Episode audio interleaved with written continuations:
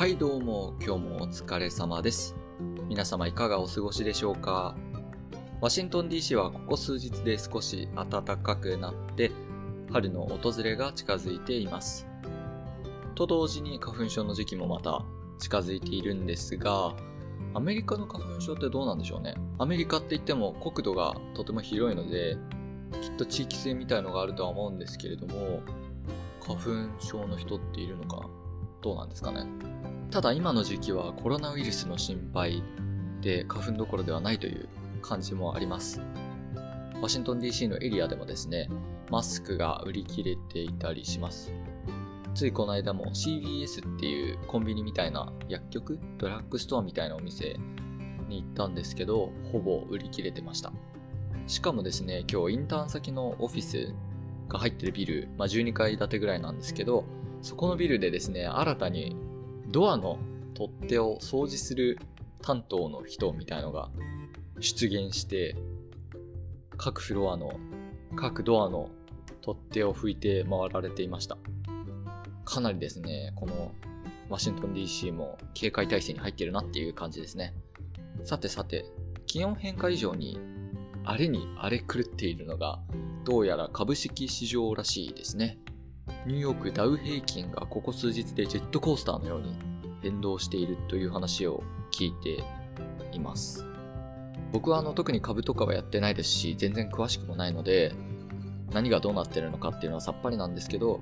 今石油価格が暴落してるみたいですよね。確か、ロシアと中東の合意がうまくいかなくなって、合意の枠組みが崩れて石油価格が暴落みたいな感じだったと思うんですけど、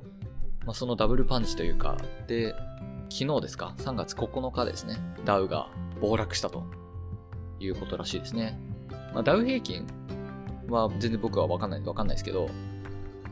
僕が唯一気にしてることといえば、ドル円の為替ですね。株式市場に合わせて円とドルの相場も結構変動していて、数日前は1ドル110円くらいだったのが、昨日3月9日時点で